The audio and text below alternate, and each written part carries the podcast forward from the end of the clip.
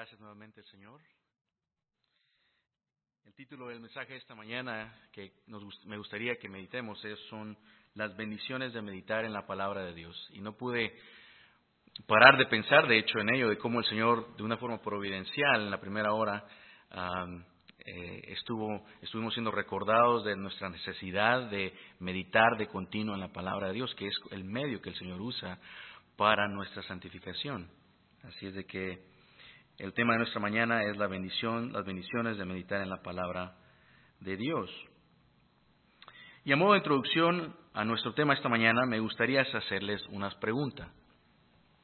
¿Cómo podemos o cómo, cómo podemos usted y yo encontrar gozo y contentamiento en Dios? Otra forma de decirlo es cómo un creyente puede encontrar gozo y contentamiento en Dios. Y existen varias verdades que nosotros tendríamos que incluir y hablar acerca de ellas a la hora de querer contestar esa pregunta.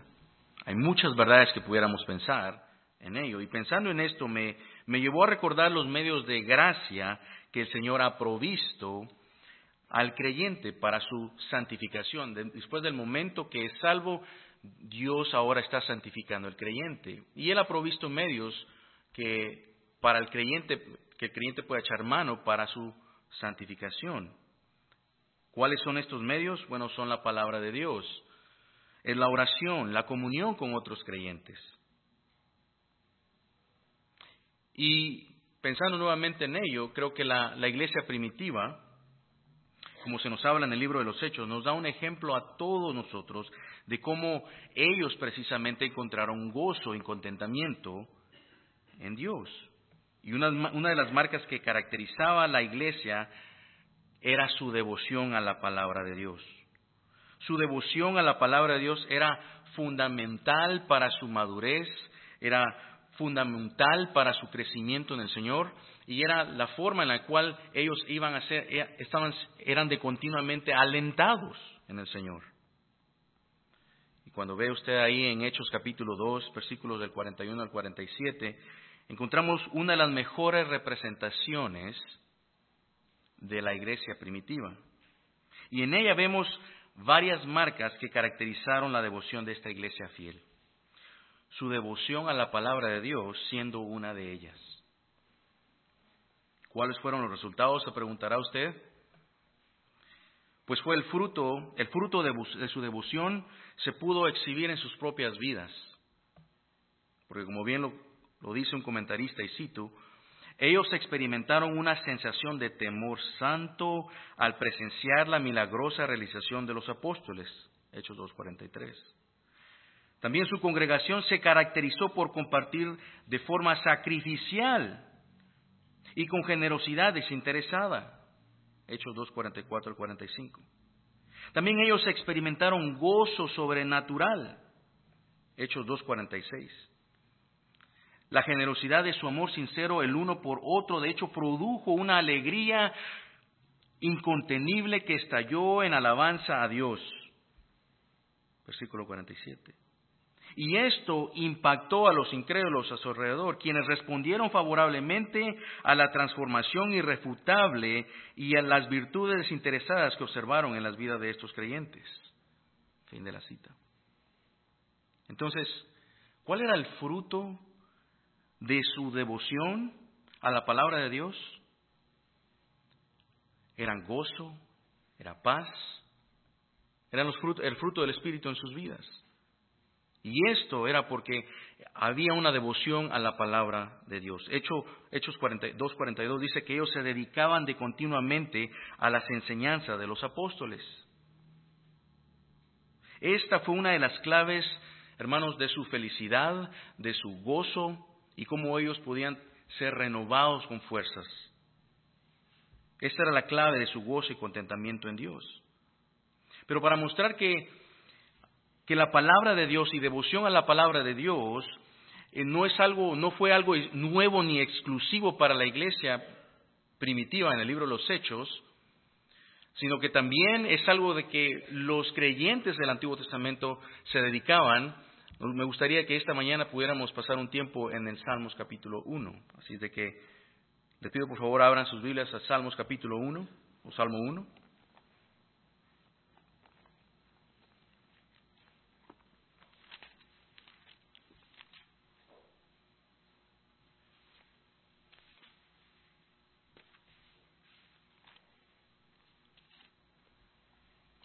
Este es un salmo pequeño, así que vamos a leer los seis versículos y los vamos a estudiar uno por uno. Y dice así el versículo 1.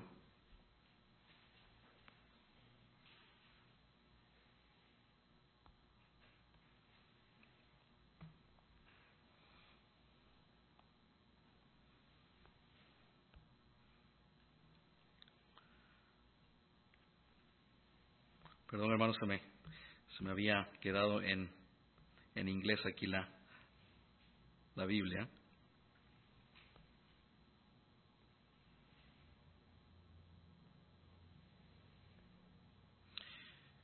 Dice el Salmo 1, cuán bienaventurado es el hombre que no anda en el consejo de los impíos, ni se detiene en el camino de los pecadores, ni se sienta en la silla de los escarnecedores, sino que en la ley del Señor está su deleite, y en su ley medita de día y de noche.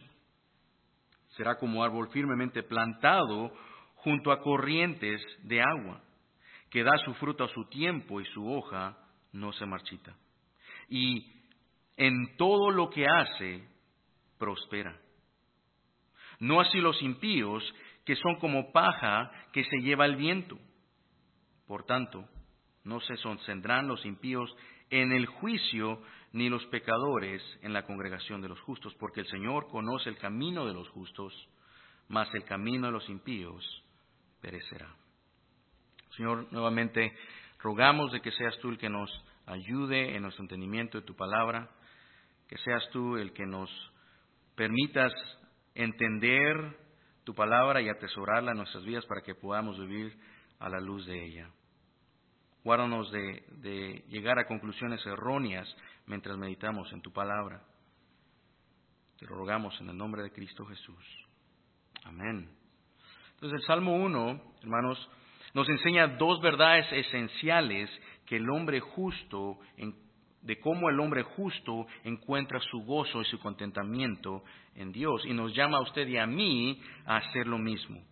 Número uno, a meditar y vivir la palabra de Dios. Meditar y vivir la palabra de Dios. Y lo vamos a ver en los versículos 1 al 3. Y número dos, a buscar y confiar en el favor de Dios. Versículos 4 al 6 lo estaremos viendo. Pero antes de sumergirnos en el Salmo, en el primer punto, nuestro primer versículo, versículo 1, Creo que es útil considerar algunos aspectos acerca sobre el libro de, los Salmos para comprender mejor su significado. Y una de las cosas, primero, quiero que recuerde que los Salmos fueron escritos por diversos autores. Y fueron diversos autores quienes lo escribieron a lo largo de la historia de Israel. Y que constituyen, de hecho, una colección de himnos y lamentos. Los Salmos no son libros históricos, ni epístolas, sino expresiones poéticas compiladas, colectadas en un himnario que de hecho servía como el himnario de la nación de Israel. Estos son los salmos. Segundo, creo que es fundamental tener en cuenta que existen diferentes tipos de salmos. Hay salmos de alabanza, salmos de acciones de gracia, de sabiduría y de la Torah. El Salmo 1 se clasifica como un salmo de sabiduría por centrarse en la ley de Dios. Ahora, estos salmos de sabiduría fueron escritos con qué propósito? Los salmos de sabiduría tenían el propósito de específico de instruir al pueblo de Dios sobre la voluntad de Dios para sus vidas. Y resalto ello, resaltamos ello, porque al analizar la enseñanza del Salmo 1, en conexión al tema de esta mañana, vemos que nos, el Salmo 1 nos va a proveer instrucciones sobre la vida bienaventurada de los justos y acerca de las bendiciones para aquellos que meditan según la palabra de Dios, o como el salmista lo dice, para aquellos que se deleitan y meditan en la ley de Jehová. De tal manera que este salmo viene entonces a ser de, mucha instrucción para para usted y a mí sobre las, sobre las bendiciones de meditar en la palabra de Dios. Y como usted se dará cuenta ahí en el Salmo 1, lo que vamos a ver a través de todo el Salmo es que el escritor nos presenta dos clases de personas. Nos presenta a los justos y a los impíos, o a los justos y a los injustos. Y luego va a comparar, a contrastar su sistema de valores morales y estilos de vida de ambos. Así de que, habiendo dicho ello, creo que podemos entrar entonces, sumergirnos a nuestro pasaje de esta mañana y aquí es en donde encontramos la primera verdad esencial de cómo el hombre justo encuentra su gozo y su contentamiento en Dios y por ende también nos llama a usted y a mí a hacer lo mismo. Versículo 1 dice así, cuán bienaventurado es el hombre que no anda en el consejo de los impíos, sino ni se detiene en los caminos de pecadores, ni se sienta en la silla de escarnecedores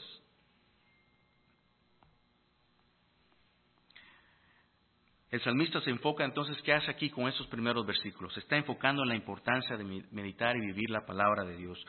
Pero lo primero que menciona el salmista es la frase, cuán bienaventurado.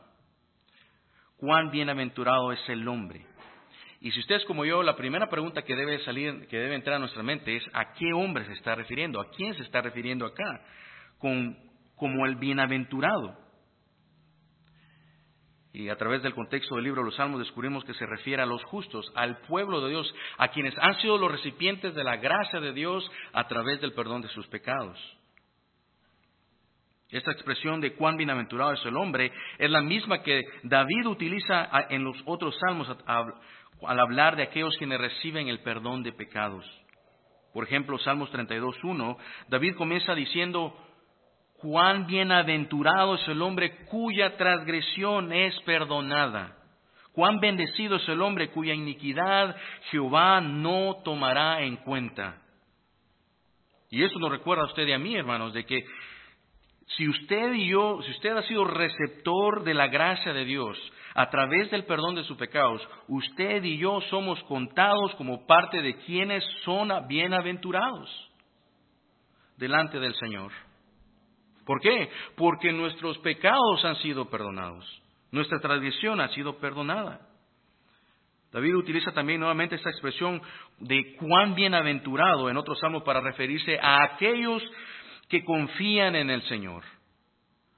En el Salmo 40, versículo 4 dice, cuán bienaventurado es el hombre que ha hecho de Jehová su confianza y no se ha vuelto a los orgullosos ni a los que se desvían hacia la falsedad. De tal manera que lo que vemos en los salmos, hermanos, es que el gozo del creyente va de la mano con su confianza en el Señor. Su confianza en Él. Para el perdón de pecados, sí. Su confianza en las promesas del Señor, en esperar confiadamente en sus promesas. En resumen, entonces, con la expresión que usa ahí el salmista, cuán bienaventurado es el hombre que encontramos en Salmo 1, se está refiriendo al justo, a los creyentes en general y a las bendiciones que estos tienen en Jehová. Y si aún usted no está convencido que los creyentes son los que forman parte de quienes son los bienaventurados, que está hablando aquí el salmista, Ve ahí la palabra bienaventurado. La palabra bienaventurado que el salmista usa significa literalmente feliz, ser feliz. Como bien lo expresa un comentarista, este término se refiere a la condición espiritual gozosa de aquellos que están en armonía con Dios. ¿Y qué más? Y que experimentan el placer y satisfacción que proviene de estar en armonía con el Señor.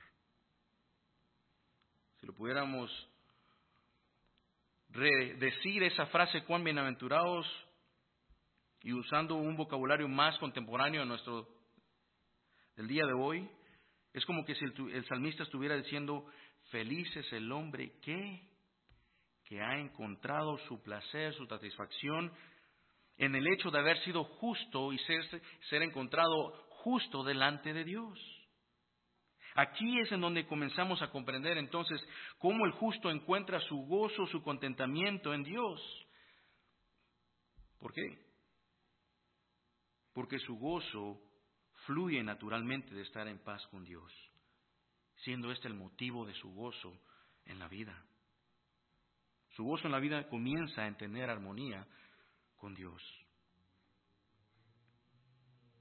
Además de lo que ya he mencionado entonces el salmista ahí con esa frase, el salmista continúa diciendo el resto del versículo, feliz es el hombre que no, y luego dice, realiza ciertas acciones. ¿Y cuáles son estas acciones de que se va a referir aquí el salmista? Son las que está a punto de escribir o mencionar en el resto del versículo.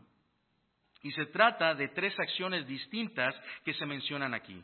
Primero, dice, feliz es el hombre que no anda en el consejo de los impíos.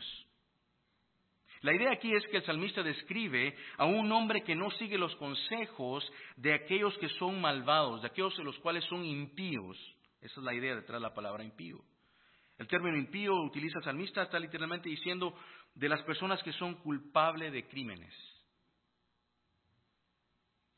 De tal manera que impío se refiere entonces a una persona que viola la ley de Dios de continuo. Entonces, en otras palabras, el salmista está diciendo, está comunicando, gozoso, feliz, es el hombre que no adopta los ideales, los valores morales de aquellos que son injustos, aquellos que son, aquellos que de continuo están quebrantando la ley de Dios. Ni tampoco el justo va a compartir o tomar parte de sus perspectivas. No busca asociarse con ellas. Ahora, para nosotros en el día de hoy, podríamos decir que felices son aquellos que evitan adoptar la moralidad e ideologías del mundo que son hostiles a la palabra de Dios. De tal manera que esta verdad nos insta a usted y a mí entonces a hacer lo mismo. De que si usted ha recibido el favor de Dios, si usted goza de una posición justa delante de Él, porque ha obtenido el perdón de sus pecados y disfruta de ese gozo, del placer y satisfacción que esto conlleva, entonces usted y yo somos llamados a no abrazar, a no adoptar las mismas ideas, los ideales y moralidad de los impíos. Piensa en las distintas maneras, hermanos, en las que usted pudiese estar tentado a abrazar la moralidad de los impíos. Un ejemplo lo podemos ver en las ideas que nuestra sociedad promueve. Lo que es aceptable o no es aceptable moralmente, según ellos. Ideas acerca de lo que es el matrimonio, lo que debería ser el matrimonio. La crianza de los hijos, de géneros, etcétera. No, hermanos, debemos de tener cuidado. El salmista dice, el creyente debe de recordar que no va a encontrar su gozo y su contentamiento en el querer abrazar, adoptar tales ideas de, que, son, que vienen a ser los consejos de los impíos, por más nuevos o contemporáneos que se puedan escuchar, por más lógicos o quizás humanamente racionales que puedan sonar. Más bien el gozo de los justos se va a encontrar y se encuentra en seguir el consejo de la palabra de Dios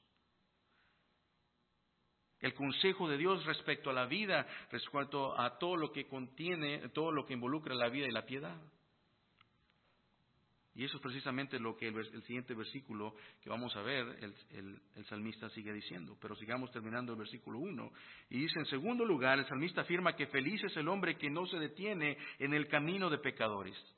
Y con esto esencialmente el salmista está diciendo que el, que el hombre justo no adopta ni abraza nuevamente el estilo de vida de aquellos que desobedecen, no abraza los, los, idealismos ni el estilo de vida quienes rechazan la palabra de Dios de forma deliberada. Dicho de otra forma, feliz es el hombre que no vive como aquellos en el mundo que desprecian la palabra de Dios y aman su pecado. La tercera acción que describe acá el salmista es, feliz es el hombre que no se sienta en el asiento de escarnecedores. Una traducción más precisa de esa palabra escarnecedores podría ser burladores. Y creo que esa traducción ayuda a comprender mejor la idea que el salmista está transmitiendo acá. ¿Por qué? Según un comentarista, el término, este término de burladores se refiere a aquellos que ridiculizan a los justos y que tratan de destruir su integridad. Estos burladores son personas que son viciosas en sus palabras. A menudo son personas que usan palabras en dobles sentidos y burlas cortantes. Personas que emplean palabras abominables y que son mismos, ellos mismos abominables. Fin de la cita. Así que cuando el salmista dice, feliz es el hombre que no se sienta en los sentaderos de burladores, está presentando un hombre que no participa en la burla de aquellos que ridiculizan a los justos o que participan en aquellos en los cuales ridiculizan la palabra de Dios o que la rechazan. No quiere identificarse con ellos. No quiere identificarse con eso. Ahora el salmista está hablado, ha hablado acerca de las cosas que el hombre justo no hace, las cosas que no debe de hacer. Pero el versículo 2, el salmista, ahí en el versículo 2 va a presentar las cosas que el hombre justo sí hace y se deleita en ellas. En otras palabras, ahí va a mostrarnos en dónde es el lugar en donde encuentra el creyente su gozo y su felicidad. Versículo 2 dice, sino que en la ley de Jehová está su delicia y en su ley medita de día y de noche. El gozo y el deleite de los justos entonces radica en la ley de Jehová, en la palabra de Dios. Ellos encuentran su gozo y placer en hacer lo que el impío, el malvado, el pecador, el burlador no hace. En complacerse en la ley de Jehová. Y simplemente como nota para recordarnos acá cuando hablamos acerca de la ley de Jehová, no estamos limitando únicamente a los diez mandamientos, sino estamos hablando de todo el consejo de la palabra de Dios. Es ahí, al meditar de continuo en toda la palabra de Dios, en donde el creyente encuentra su gozo. Eso es precisamente lo que nos recordaba Pastor Joseph en la, mañana, ¿no es cierto? Es ahí, en el meditar la palabra de Dios, en donde tenemos somos renovados con nuestras fuerzas. Nuestra mente es renovada. Pero ¿cómo se logra mente ello, el meditar en la palabra de Dios? Se preguntará usted. Bueno, el versículo continúa diciendo que en su ley medita de día y de noche. El salmista está presentando aquí a alguien que no es, alguien que, lee la palabra, que no lee la palabra de una forma superficial. Este es alguien, esto no es alguien que lee la palabra simplemente para cumplir una tarea de una asignatura que se ha impuesto él mismo para el día y simplemente para poder darle el check a la lista de quehaceres que tiene en el día. No. Este es alguien que busca comprender verdaderamente la palabra de Dios. Y una vez que la comprende, no se detiene ahí, más bien se esfuerza por vivir de acuerdo a la palabra de Dios. Esa es la esencia, eso es el significado, lo que significa meditar que encontramos acá, que está utilizando el salmista. Esa es la idea aquí. De hecho, me gusta cómo lo ilustra un comentarista, y cito, la meditación implica un pensamiento prolongado o reflexión. La figura retórica estadounidense para meditar es masticar un pensamiento. Otra imagen más vívida, proviene de una cafetera. Cuando usted usa la cafetera, el agua sube por un pequeño tubo de la cafetera y luego drena a través de los granos de café y después de suficientes ciclos, el sabor de los granos de café se ha transferido al agua, ambos se mezclan y luego cae en el contenedor de la cafetera y a esta mezcla se le llama café. Así es como los cristianos entonces necesitan hacer circular sus pensamientos a través de los fundamentos de la palabra de Dios, hasta que comienzan a pensar como Dios lo ha declarado en su palabra y luego empiezan a actuar de forma piadosa.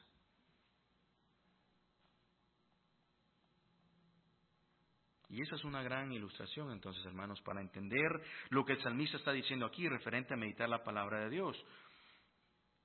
Lo únicamente que tendríamos que agregar después de ello es de que el creyente medita en la palabra de Dios de continuo, de continuo, y lo hace de día y de noche. Es decir, de que se levanta en el día, lee la palabra de Dios, medita y no lo hace por un momento y luego se olvida, se va al trabajo y hace, empieza a hacer lo que tiene que hacer.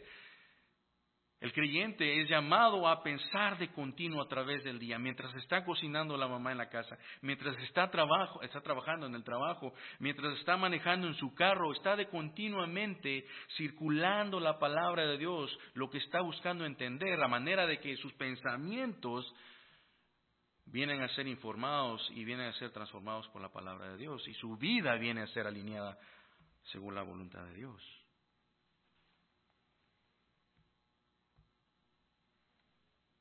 Entonces, el creyente no es, es el que medita en la palabra de Dios de día y de noche. El creyente es el que se sumerge de continuo en la palabra de Dios, buscan comprender la palabra de Dios, pensar las escrituras de continuo para vivirla en sus vidas. Hermanos, y esta debe de ser nuestra delicia también buscar comprender la palabra de Dios, el exponer nuestros corazones a la palabra de Dios con el deseo de escuchar lo que el Señor tiene por hablar a nuestras vidas a través de ella. Que el Señor nos santifique a través de su palabra y vivamos conforme a la palabra de Dios. Que esto sea, que venga la palabra de Dios hasta el punto a controlar nuestros corazones, nuestras mentes esa es la idea detrás, de hecho, de ser llenos del Espíritu, de tal manera que pensamos de continuamente meditando en la palabra de Dios al punto de que controla nuestros pensamientos y, y por ende actuamos según la palabra de Dios, porque la palabra de Dios está controlando nuestras vidas. Algo contrario a hacer ello es pensar en otra cosa menos la palabra de Dios. Piensa en las formas en las que nosotros, de hecho, nos exponemos nuestras mentes a cosas que no edifican. Y hacemos esto a la, a la hora que exponemos nuestras mentes en lo que vemos, lo que escuchamos, lo que hablamos, pensamientos que entretenemos en nuestra mente, memorias que a menudo pensamos. A menudo sin darnos cuenta, estas cosas son las que estamos meditando y reflexionando en nuestra mente. Y pregúntese entonces, ¿Qué cosas son las que a menudo está usted reflexionando y pensando detenidamente durante el día? ¿Qué tanto de lo que usted reflexiona y de lo que está en sus mentes y de lo que está entreteniendo en sus mentes es de hecho la palabra de Dios? Si usted y yo vamos a encontrar nuestro gozo en la palabra del Señor, hemos de hacerlo reflexionando en la palabra de Dios, buscando entender la palabra de Dios hasta que seamos controlados por ella. Esta es la forma en la que el Espíritu Santo, de hecho, usa la palabra de Dios en nuestra santificación. Versículo 13, el salmista no termina su instrucción con esas declaraciones, sino que él quiere que sus lectores tengan una imagen vívida y única en sus mentes sobre, lo, sobre el hombre que ama meditar en la palabra de Dios. Y por esa razón Él nos va a proporcionar una ilustración y compara al hombre justo que medita la palabra de Dios con un árbol. Y luego va a llamar a la palabra de Dios agua. Versículo 3 dice que el justo será como el árbol, el que medita la palabra de Dios será como árbol plantado junto a corrientes de agua, que da su fruto a su tiempo y su hoja no cae, y todo lo que hace prosperará.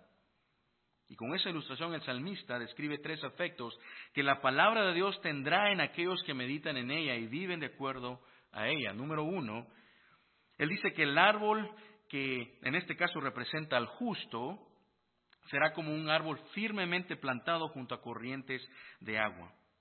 Y como ya dijimos, el agua aquí representa la palabra de Dios. Pero ¿qué es lo que el salmista está ilustrando al ilustrar el árbol justo al lado de corrientes de agua? La respuesta es que simplemente está enfatizando el impacto espiritual que la palabra de Dios tendrá en la vida de aquellos que meditan en ella de continuo. Me gusta cómo lo dice un comentarista. Si el árbol representa al individuo, entonces el agua representa la palabra de Dios. Porque así como el agua hace crecer al árbol, la palabra de Dios hace que las personas crezcan espiritualmente. Fin de la cita. En segundo lugar, el salmista dice que todo eso hace que el árbol produzca su fruto en su temporada y que su hoja no se marchite. En otras palabras, si un árbol está vivo y está siendo regado con agua de continuo, mostrará el crecimiento adecuado. De mismo modo, si los verdaderos creyentes están en la palabra de Dios continuamente meditando en ella, entonces la palabra de Dios producirá en ellos justicia. Tengan en cuenta que la razón por la que el árbol da frutos y constantemente produce frutos en su tiempo, en su temporada, es porque el árbol está constantemente siendo provisto de un riego de agua. Y eso entonces nos recuerda a usted y a mí de qué?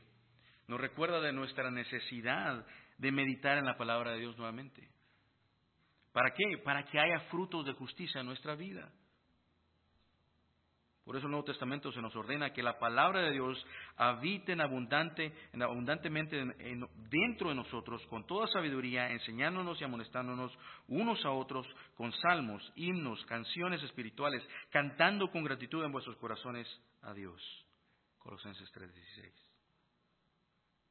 Nos es necesario entonces que recordemos cuán necesario, cuán necesitados estamos de la palabra de Dios en nuestras vidas si es que hemos de dar fruto en nuestro diario vivir.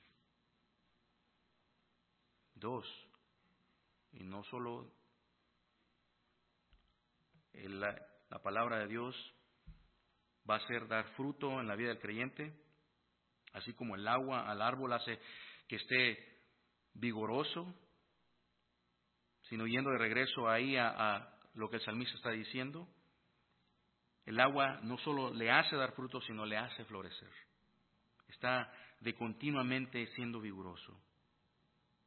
Esa es la razón por la cual el versículo 3 termina diciendo que su hoja no se marchita. Y no se marchita, ¿por qué? Porque no pierde su humedad, no pierde su vitalidad y por esta razón no se descompone. Sino todo lo contrario, todo lo que hace prosperará. Con eso el salmista, al concluir versículo 3, viene a presentarnos, nos vino y nos presentó una imagen impactante de lo que produce la palabra de Dios en aquellos que meditan en ella de día y de noche, o de continuo. Pero al mismo tiempo, con lo que el salmista acaba de decir acerca de los que meditan en la palabra de Dios y el efecto que tiene la palabra de Dios en, en aquellos que meditan en ella, el salmista también viene a resaltar la realidad de lo que los impíos no tienen. ¿Por qué? Porque son aquellos que rechazan la palabra de Dios, no aman la palabra de Dios, ni buscan someterse a ella. Versículo 4 resume esta, esta diferencia cuando dice, no así los malos, no así los malos. Y eso significa que a diferencia de los justos que prosperan como árboles siendo bien regados por el agua o en este caso por la palabra de Dios, los impíos carecen de esa vitalidad y fruto y vida. Y con esto entonces vamos a ir a la segunda y última verdad esencial sobre cómo el hombre justo encuentra gozo y contentamiento en Dios. Y nos invita a usted y a mí a buscar y confiar en el favor de Dios versículos del 4 al 6. Versículo 4 dice, no así los malos, que son como el tamo la paja que arrebata el viento. Ahora, si usted ha estado prestando atención, hasta ahorita y luego está viendo sus relojes, dirá, se habrá notado que tomamos bastante tiempo en los primeros tres versículos, pero esto fue intencional, porque quería que viera lo que estaba haciendo, lo que estaba presentando el salmista. Así de que no se preocupe, el segundo punto va a ser muy rápido. La razón por la cual los siguientes versículos no serán tan exentos, tan extensos, perdón, es porque el salmista simplemente va a contrastar todo lo que ha dicho acerca de los justos con la vida de los impíos.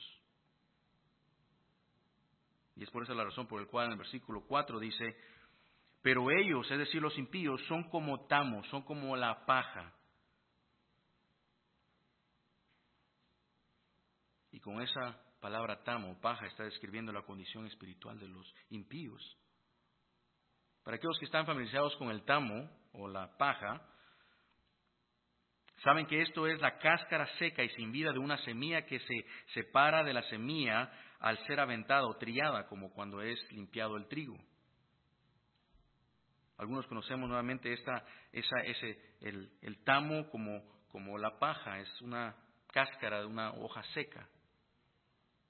Y entonces el salmista concluye el versículo diciendo que esta es lo que se lleva al viento, la paja es lo que se lleva al viento. Describe la, la vida del impío de esa manera. Y al, al, describir a los impíos de esta manera, nos, nos está llevando, no, no, de hecho no pude yo evitar de pensar las palabras de Juan el Bautista en Mateo 3:12 cuando habla del juicio futuro de los malvados, de los impíos. Mateo 3:12 dice, el hacha ya está puesta en la raíz de los árboles, por lo tanto todo árbol que no da buen fruto es cortado y arrojado al fuego. El contexto de Mateo 3:12, Juan estaba hablando de los fariseos y de los saduceos, personas que pretendían ser buenas y religiosas por fuera, pero estaban espiritualmente muertas. Muertas por dentro estaban secos, muertos como la paja. Para el justo esto entonces debiera haber sido un recordatorio de la vida inútil y momentánea de aquellos que rechazan la palabra de Dios. Además, esto debería de haber tenido un efecto alentador en los justos para que no se desanimaran o no se desanimen cada vez que sean tentados a seguir el camino de los impíos, de los malvados tentados a adoptar sus valores morales, actuando según sus caminos pecaminosos o participando en su burla de la palabra de Dios. Especialmente cuando ven a los malos prosperar en las cosas mundanas de este mundo, que es cuando nosotros somos, somos tentados. Cuando vemos al impío prosperar decimos, uh, no ama al Señor, mira, le va muy bien. Quizás debería yo usar la vida como Él lo hace. Y piénsenlo, hermano, entonces.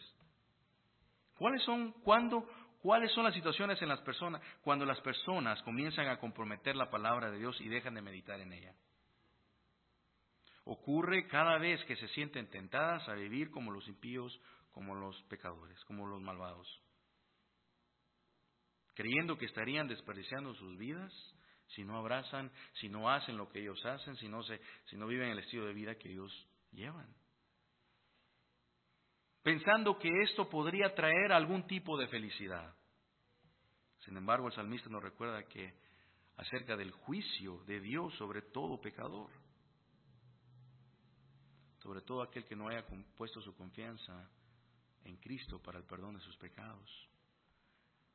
Y nos recuerda que la vida del malo no solamente es momentánea, pareciera ser que lo está disfrutando, pero solo es momentáneo y que eventualmente será juzgado por Jehová, a quien ellos han rechazado, a quienes ellos se han burlado de su ley. Versículo 5, por tanto no se levantarán los malos en el juicio, ni los pecadores en la congregación de los justos.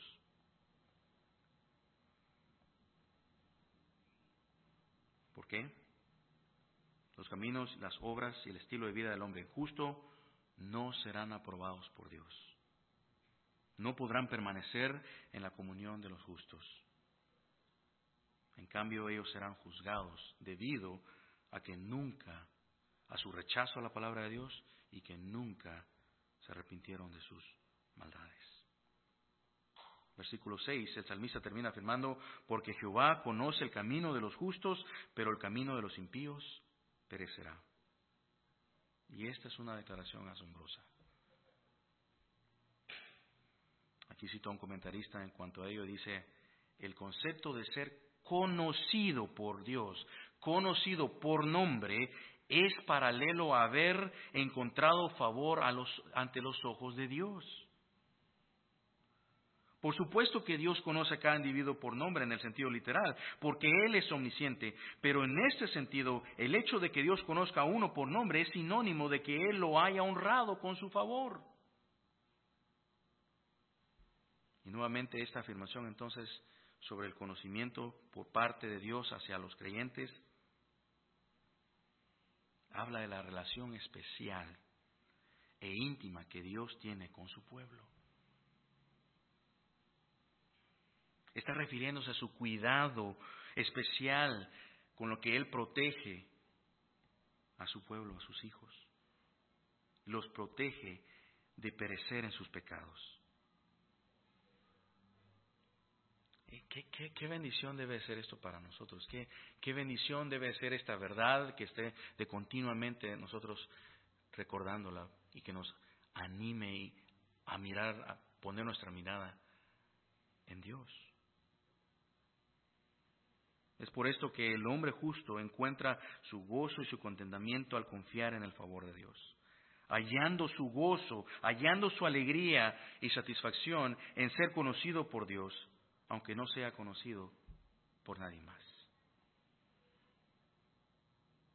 Entonces, hermanos, que el Señor nos ayude a no abandonar y a descuidar su palabra.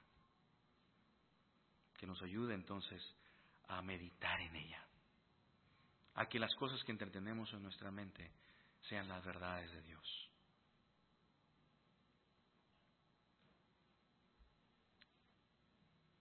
Esperando encontrar alegría y felicidad en lugares en donde no encontramos, donde no lo vamos a encontrar, que son apartados de la palabra de Dios, que eso nos recuerde de dónde realmente debería estar nuestra meditación y nuestros pensamientos.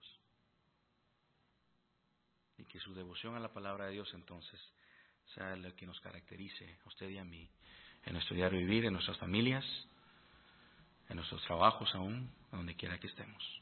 Amén. Inclinemos nuestros rostros.